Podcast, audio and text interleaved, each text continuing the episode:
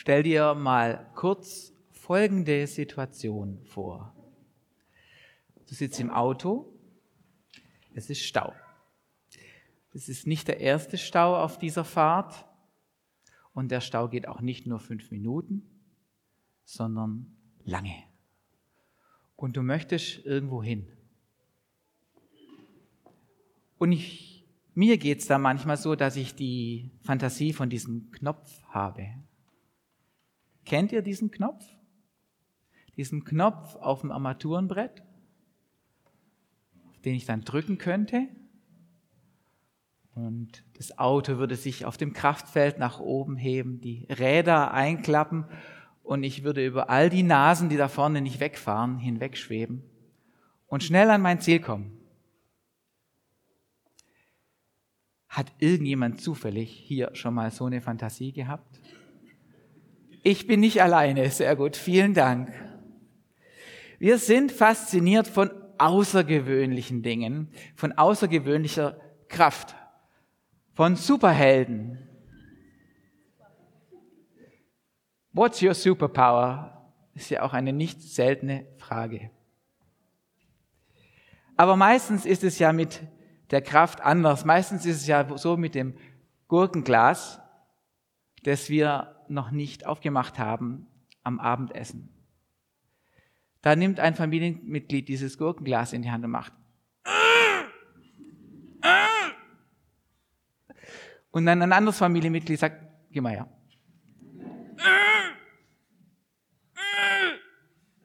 Und dann heißt, Papa, kannst du mal?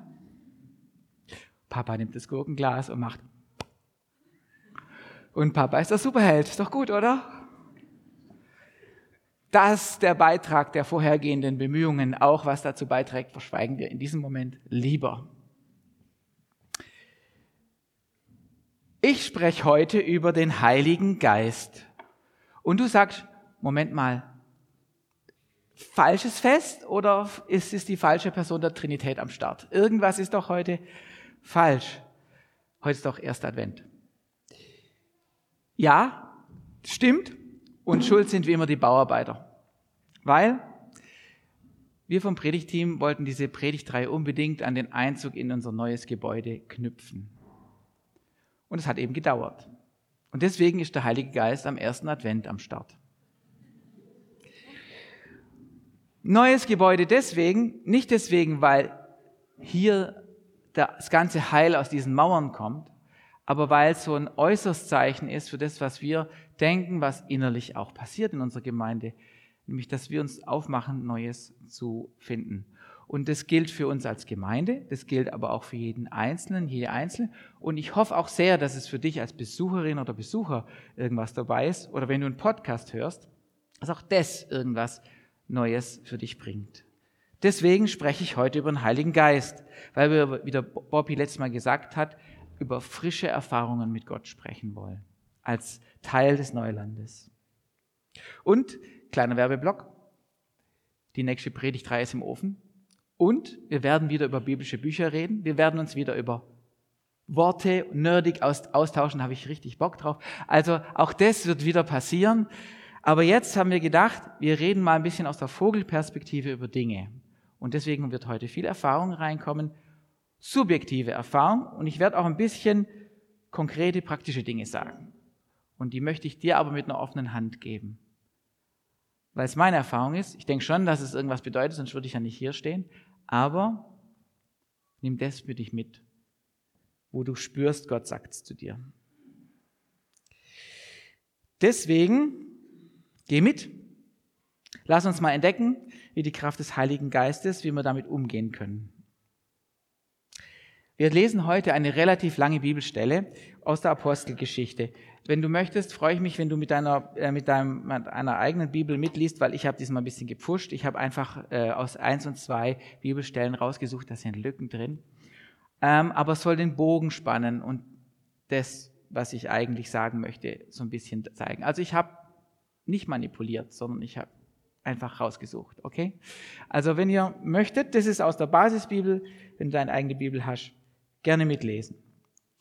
Lieber Theophilus, im ersten Bericht habe ich alles aufgeschrieben, was Jesus getan und gelehrt hat. Und zwar von Anfang an bis zu dem Tag, an dem er in den Himmel aufgenommen wurde. Vorher hat er den Aposteln, die er auserwählt hatte, durch den Heiligen Geist noch Anweisungen gegeben.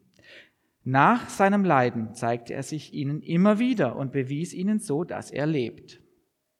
40 Tage lang erschien er ihnen und sprach zu ihnen über das Reich Gottes. Als Jesus wieder einmal bei den Aposteln war und mit ihnen aß, schärfte er ihnen ein, verlasst Jerusalem nicht. Wartet darauf, dass in Erfüllung geht, was der Vater versprochen hat. Ihr habt es ja schon von mir gehört. Johannes hat mit Wasser getauft, aber ihr werdet in wenigen Tagen mit dem Heiligen Geist getauft werden. Da fragten ihn die Versammelten, Herr, wirst du dann die Herrschaft Gottes in Israel wieder aufrichten? Jesus antwortete, Ihr braucht die Zeiten und Fristen nicht zu kennen. Mein Vater allein hat sie in seiner Vollmacht festgelegt. Aber wenn der Heilige Geist auf euch herabkommt, werdet ihr Kraft empfangen. Dann werdet ihr meine Zeugen sein in Jerusalem, in ganz Judäa und Samarien und bis ans Ende der Erde. In Jerusalem gingen die Apostel in den Raum im oberen Stockwerk ihres Hauses, wo sie von nun an immer wieder zusammenkamen. Es waren Petrus, Johannes, Jakobus und Andreas, Philippus und Thomas, Bartholomäus und Matthäus, Jakobus, der Sohn des Alpheus, Simon der Zelot und Judas, der Sohn des Jakobus. Sie alle kamen dort immer wieder zum Gebet zusammen. Auch einige Frauen nahmen daran teil, darunter Maria, die Mutter von Jesus, sowie seine Brüder. Als das Pfingstfest kam, Pfingstfest ist übrigens das jüdische Erntedankfest. Also die haben da jetzt nicht schon das vorweggenommen, was dann später. Als das Erntedankfest kam, waren alle wieder zusammen, die zu Jesus gehörten. Plötzlich kam vom Himmel her ein Rauschen, wie von einem starken Wind. Das Rauschen erfüllte das ganze Haus, in dem sie sich aufhielten. Dann erschienen ihnen etwas wie züngelnde Flammen. Sie, die verteilten sich und ließen sich auf jedem einzelnen von ihnen nieder.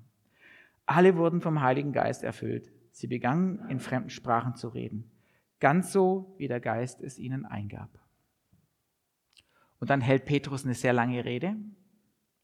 Und am Ende von Kapitel 2 kommt dann noch, mit diesen noch vielen weiteren Worten beschwor Petrus die Leute und ermahnte sie, lasst euch retten, wendet euch ab von dieser ungerechten Generation. Viele nahmen die Botschaft an, die Petrus verkündet hatte, und ließen sich taufen. An diesem Tag gewann die Gemeinde ungefähr 3000 Menschen hinzu.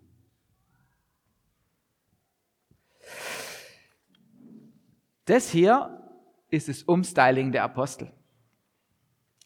Es gibt da so eine Serie, die ich nicht gucke. Ähm, da ist die wichtigste Folge, wenn Menschen ihre Haare verändern. Und das, also wenn du jetzt nicht weißt, von was ich rede, sehr gut für dich. Ähm, also auf jeden Fall gibt es ein Vorher-Nachher und es wirkt ganz anders. Und die Jungs waren in diesem Obergemach und dann ist es passiert. Vorher waren die Verleugner. Petrus hat Jesus verleugnet und jetzt ist er ein Verkündiger. Vorher waren die hilflos. Ihr Chef war gestorben, die waren verängstigt, haben sich zurückgezogen und jetzt waren sie Heiler. Ende nächstes Kapitel äh, heilt, heilt der Petrus einen, einen Gelähmten. Wobei mir es wichtig ist zu sagen, dass Gott durch Petrus einen Gelähmten heilt. Darauf möchte ich später nochmal kommen. Also vorher Mimimi und jetzt Weltveränderer. Und dass die Jungs die Welt verändert haben, ich glaube, das wird keiner bestreiten. Hoffe ich. Also was ist da jetzt passiert?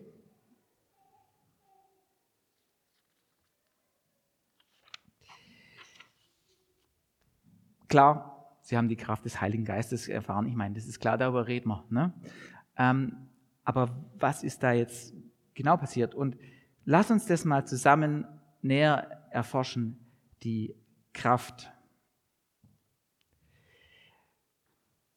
Und zwar wollen wir die Kraft Gottes mit Hilfe meiner Zugsäge erforschen. Das ist meine Zugsäge. Das ist total das gute Teil. Die kann echt was. Die sieht unscheinbar aus, aber die kann mehr als diese großen Sägen. Wenn ich nämlich da, jetzt muss ich das Equipment ein bisschen zur Seite tun, weil jetzt wird's handwerklich.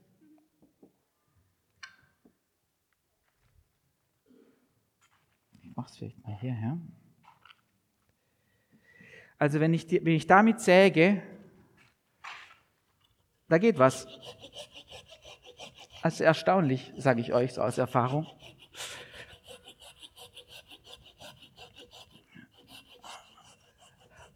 Also die kann echt was. Also meine Zugsäge ist cool. Ich bin ganz happy mit meiner Zugsäge. Aber im März diesen Jahres war es soweit, wir mussten einen Baum fällen in unserem Garten. Und es hat uns leid getan, aber es war Zeit. Da war einfach hohl, so kleine Äpfel. Und äh, mein Freund Jochen musste ran.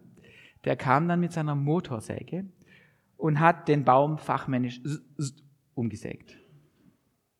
Dann lagen da ein Stamm und mehrere Äste, seht ihr ja. Und er hat gesagt, tschüss Gerd, mach's gut. Den Rest kannst du machen. Und dann habe ich gesagt, okay, ich fange mal an. Und dann war meine Befürchtung, dass ich heute noch sägen würde. Weil die Muskeln werden müde, ich weiß, wie viele Pausen ich da bräuchte. Und ja, also das wäre sehr mühsam gewesen, mit dieser Zugsäge diesen Baum zu zerlegen in kleine Stücke. Der Jochen hat sich dann erbarmt und hat dann zzt, zzt, zzt, kurz in kleine Stücke zerlegt. So eine Motorsäge hat Kraft. Das ist ein Teil, hat Kraft. Ähm, Ich habe eine kleine Einweisung bekommen vom Jonathan Löffler, der auch als Spoon bekannt ist. Ist ein ganz cooler Typ und der hat sich Zeit genommen, um mich einzuweisen. Deswegen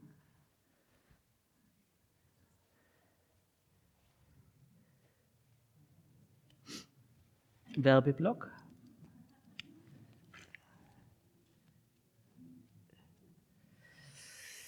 So.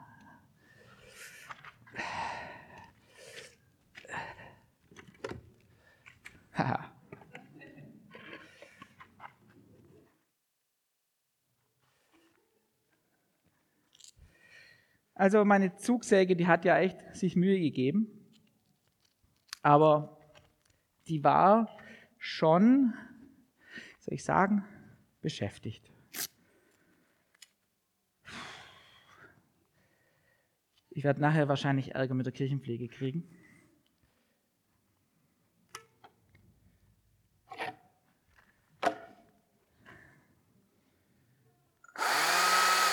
Aber das Ding, das hat Kraft. Und wenn ich das jetzt hier mache,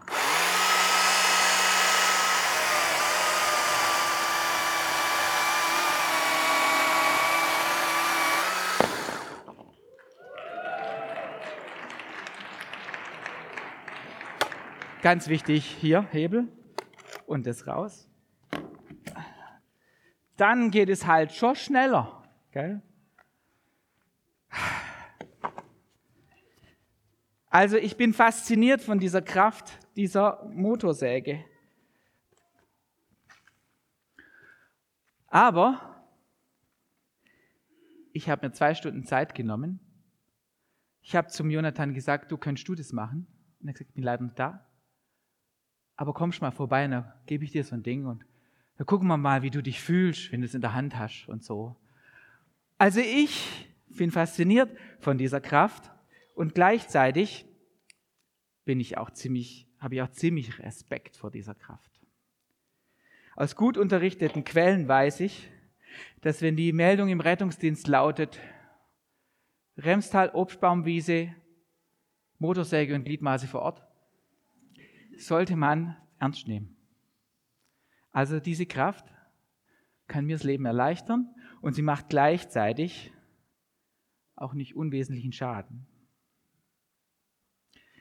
Alles, was dich existenziell glücklich macht, kann dich auch existenziell unglücklich machen. Alles, was dich existenziell glücklich machen kann, kann dich auch existenziell unglücklich machen. Denkst du über die Kraft des Heiligen Geistes das gleiche wie über diese Motorsäge?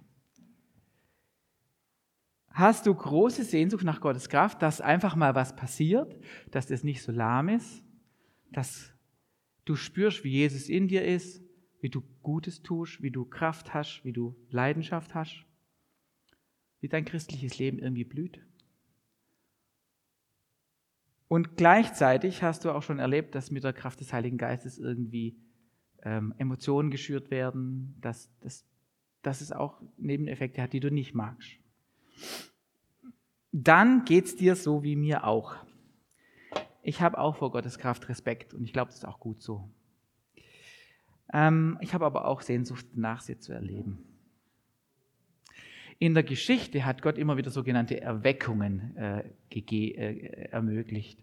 Ich habe ein bisschen nachgelesen, das ist ganz lustig. Es gab durch die Geschichte immer wieder so Zeiten, wo großes, wo, wo Leute irgendwie innerlich bewegt waren. Und meistens ist es mit großen Emotionen einhergegangen und mit Veränderungen im Leben von Einzelnen.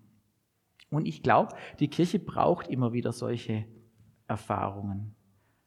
Aber es ist nicht das normale Leben der Kirche. Es gibt auch andere Zeiten.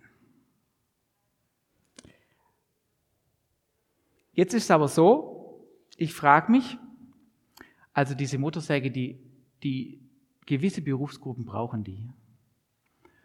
Und ich frage mich, stell dir eine Frage, glaubst du, dass die Kraft des Heiligen Geistes für die Kirche eine optionale Erfahrung ist? Also nach dem Motto, mm, ist mir zu heiß, lasse ich lieber. Den Reflex könnte ich gut verstehen. Ich glaube, dass er das nicht ist. Ich glaube, wenn wir jetzt in unserem Bibeltext gucken, dass Jesus das schon mit Absicht gemacht hat, dass die Leute die Kraft des Heiligen Geistes erfahren haben. Und er hat zu ihnen gesagt, bleibt in dem Raum, bis die Kraft auf euch kommt und dann erst geht. Und deswegen denke ich, wir haben eigentlich nicht so die Option zu sagen, Heiliger Geist, bleib mal schön da, wo du bist. Aber wie das aussieht, da möchte ich echt kein Schema F drüber kehren und sagen, es muss immer so aussehen. Aber die Tatsache, dass wir uns dem aussetzen, glaube ich, ist schon hilfreich, um den Job zu tun, den wir eigentlich tun sollen als Kirche. Das war jetzt ein bisschen herausfordernd, gell? Ähm, aber wenn wir das tun, also wenn ich mit dem, heute schon meine Zugsäge nochmal, aber habt ihr ja schon gesehen. Wenn wir das tun, dann gibt es ein paar Sachen, die ich schon gern dazu sagen möchte. Wenn ich die Motorsäge benutze, dann ziehe ich das hier an. Das nennt sich persönliche Schutzausrüstung. PSA. Und die PSA, die setze ich, äh, setze ich ein, um die Kraft dieser Motorsäge möglichst einsetzen zu können und die Gefahr, die von ihr ausgeht, zu minimieren. Und ich glaube, wenn wir mit der Kraft des Heiligen Geistes umgehen, dann können wir auch geistliche PSA benutzen. Klingt vielleicht ungeistlich, oder? Nach dem Motto, Gott, wasch mich, aber mach mich nicht nass. Ich kann den Gedanken sehr gut verstehen.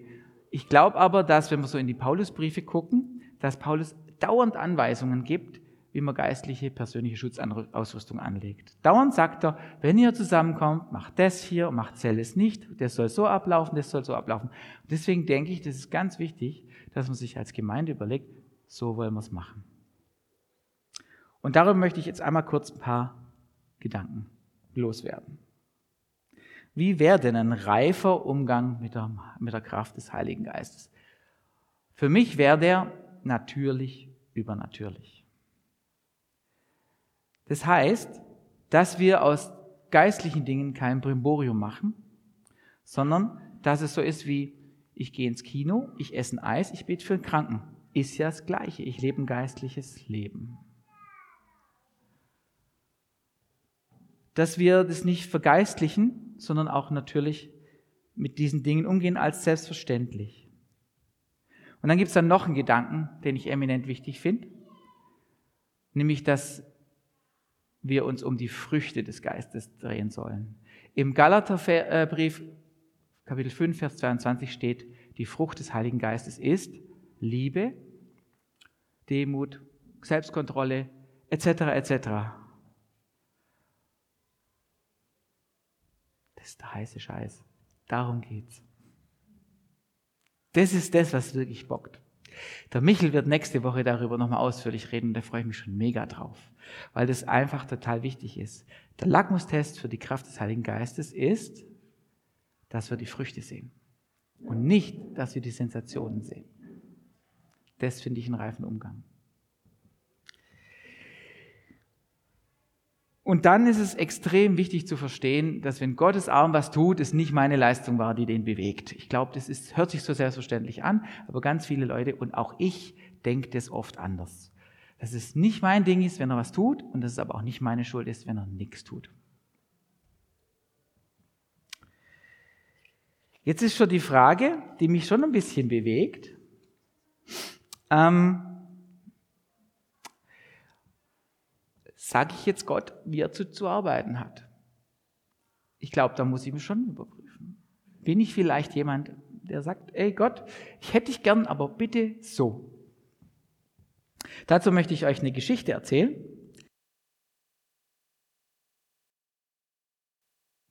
Also kurze Geschichte. Ich war im siebten Semester und da bin ich ähm, mit Erasmus, mit so Austauschprogramm nach England gegangen. Ähm, und vier Wochen bevor ich da hingegangen bin, der Termin stand fest, hat die Gemeinde, in die ich gegangen bin, das war eine solide evangelische Gemeinde in der Nähe von Göppingen, aber die hat so einen leichten charismatischen Hau. Ja?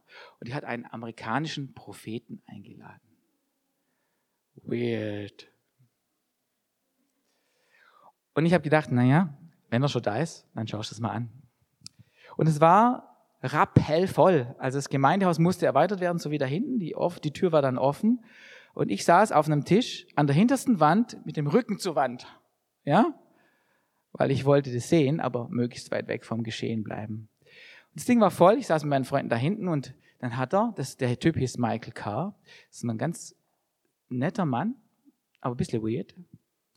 Und er hat dann so ein bisschen was erzählt und dann hat er angefangen, Einzelne nach vorne zu rufen und hat über die prophezeit. Ich dachte, also heute findet es auch ein bisschen grenzwertig, aber irgendwie war es ja auch faszinierend. Dann hat er so Sachen gesagt, die ein bisschen allgemein waren und hat er auch spezifische Sachen gesagt. Und dachte, hups, interessant. Also die kleine Sensationslust in mir. Und es kam, wie es kommen musste. Könnt ihr euch denken, was er gemacht hat? Von ganz hinten hat er mich nach vorne gerufen und hat gesagt, I'll send you away. I'll give you tools that you can use and other people. Ich werde dich wegschicken und ich werde dir Werkzeuge zeigen, die für dich gut sind, für andere. Er sagt, hat ihm das irgendjemand gesteckt, dass ich jetzt weggehe in ein vier Wochen? Also ich habe für keinen für so, für so betrügerisch gehalten und war dann kurz beeindruckt, dass es diesen Gott, an den ich glaube, ja wirklich gibt. Ne? Ich meine, ich weiß nicht, wie es euch geht. Manchmal ist Gott dann so nahe, dass du denkst, hups, Und tatsächlich war es so, ich bin dann in eine Gemeinde gegangen, dort bin ich reingestolpert, wo, wo einfach so eine Einstellung herrschte, ich bring dir einfach was bei, ich, ich, du kannst was lernen, mach mal, ich sag dir's. Und es war so unglaublich nüchtern. Und die hatten einen Umgang mit dem Heiligen Geist, wo ich immer gesagt habe, seither, das brauche ich. So will ich's haben. Und was will ich mit der Geschichte sagen? Ich glaube halt, dass Gott mir die richtige Verpackung geschenkt hat. Wo ich damit umgehen konnte. Gott schenkt uns manchmal für die Inhalte die Verpackung, mit der wir es annehmen können. Und was dann oft passiert, das finde ich ganz lustig, ist, dass wir oft uns in die Verpackung verlieben. Ich weiß nicht, bei den Christen ist es oft so, oh, heilige Verpackung, so muss es sein, ja, das muss es sein, aber es geht nicht mehr um den Inhalt. Das ist ein bisschen bescheuert, weil du verknallst dich ja auch nicht in den Hammer, wenn du einen Nagel in die Wand schlagen willst, oder? Und ich glaube aber, dass Gott gehandelt hat und gesagt hat, das gebe ich dir. Und jetzt bin ich mal kurz so vermessen. wenn er es mir gibt, dann gibt es ja noch genügend andere, weil ich bin ja gewöhnlich, denen es auch gefällt. Und deswegen werde ich euch das jetzt ein bisschen vorschlagen. Aber das bedeutet nicht, dass das der einzig selig machende Weg ist oder die einzig selig machende Verpackung. Okay? Also, kurze Liste mit Gedanken. Wir wollen unaufgeregt Raum schaffen. Finde ich sehr attraktiv. Ähm, muss ich mal kurz gucken. Bin zu weit gegangen. Wir wollen Gott Freiraum geben und schauen, was passiert. Das bedeutet, dass wir uns Zeit und Raum dafür schaffen müssen, in unseren Treffen, aber auch im Alltag. Ganz banal. Dann lass Gott Gott sein und spiel nicht selbst Gott. Hört sich so einfach an, gell? Aber heißt das, was ich gesagt habe. Wenn du für jemand betest, für dich, und es passiert was, dann ist es nicht dein Verdienst. Und wenn du für jemand betest und es passiert nichts, ist es auch nicht deine Schuld. Ich finde das entlastet. Manipulation reduzieren heißt, dass wir nicht versuchen, was zu machen. Aber alles, was ich mache, was ich sage, ist irgendwie auch beeinflussend. Und das ist nicht schlimm. Nachher wird die Band spielen, das ist gut. Aber wir wollen das reduzieren und Gott nicht im Weg stehen. Und nicht so reinfüllen, wenn Gott halt nichts tut. Das wäre mein Gedanke dabei. Außerdem brauchen wir keine Gurus, die besonders begabt sind, sondern jeder, der an Jesus glaubt, jede, ähm, kann gebraucht werden. Gleichzeitig, und ich glaube auch das ist biblisch, damit es nicht im Chaos endet, hat die Leitung die Verantwortung zu gucken, dass nichts Ungutes passiert, dass nicht Menschen verletzt werden, etc. Und wie schon gesagt, Fokus auf Frucht. Die schildernden Wirkungen richtig einordnen, aber die wirkliche Geistwirkung ist, dass Gottes Liebe in uns wächst, dass wir einen reifen Charakter bekommen. Das bockt's wirklich.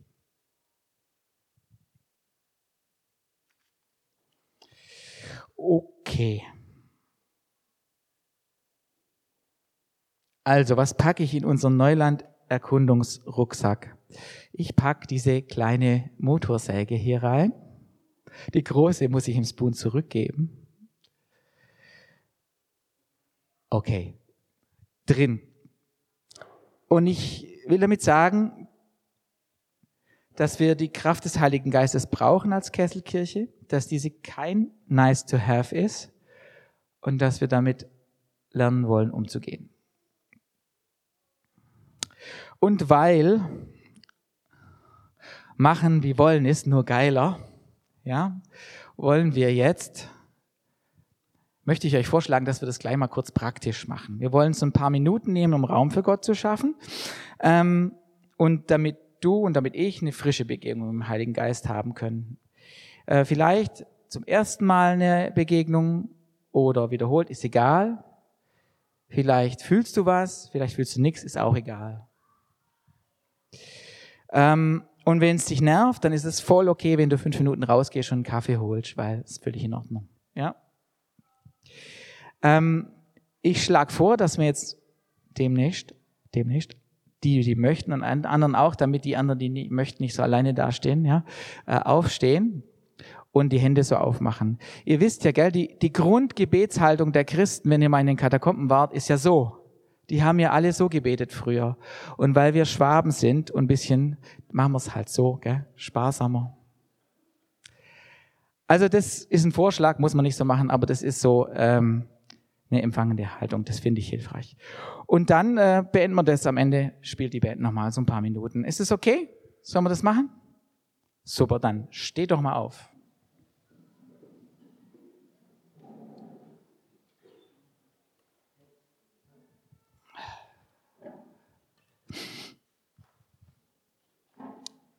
Wir wollen Gott den Raum geben und äh, uns einfach entspannen. Und wer Kaffee trinken will, bitte geht Kaffee trinken. Das ist völlig okay.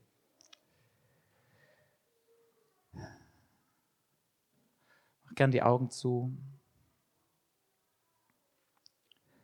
Komm, Heiliger Geist.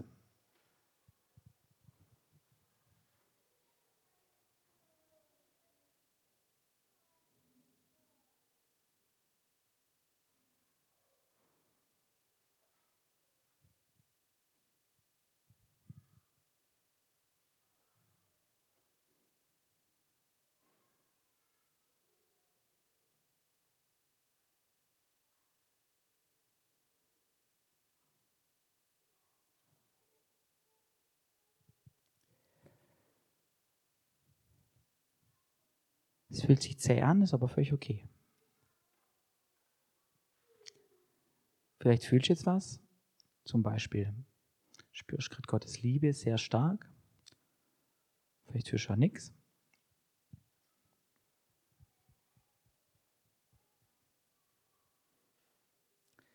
Jesus, ich bete, dass du deinen Heiligen Geist schickst und dass du tust, was du tun willst heute am ersten Advent mit uns.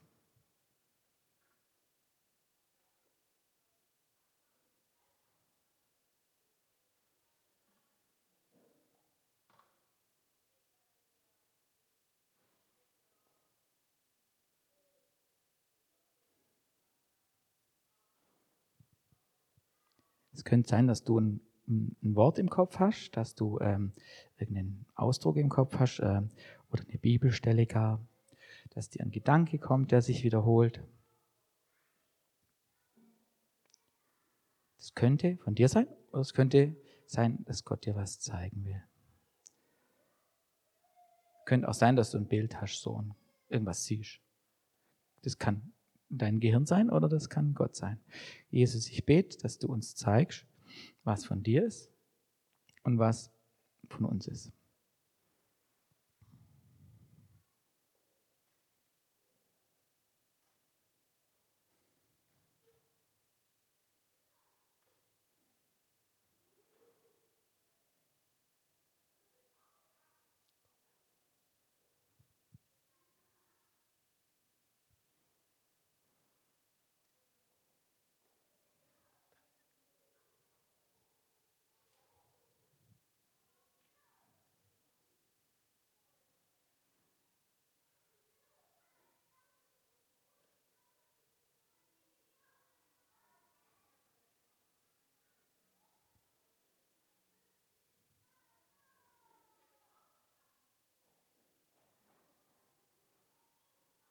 Denk dran, äh, du machst es nicht, Gott macht es.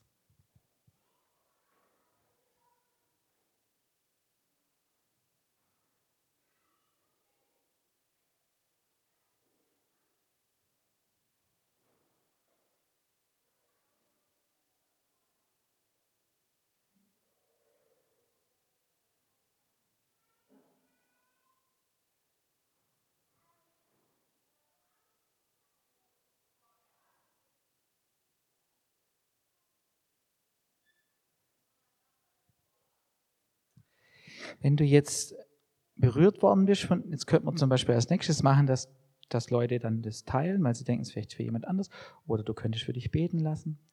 Ähm, das ist so eine Praxis, die man einfach machen kann. Ich würde jetzt äh, eher das nicht machen, aber bleibt ruhig in der Haltung des Gebets, weil wir werden jetzt noch ein Lied zusammen singen.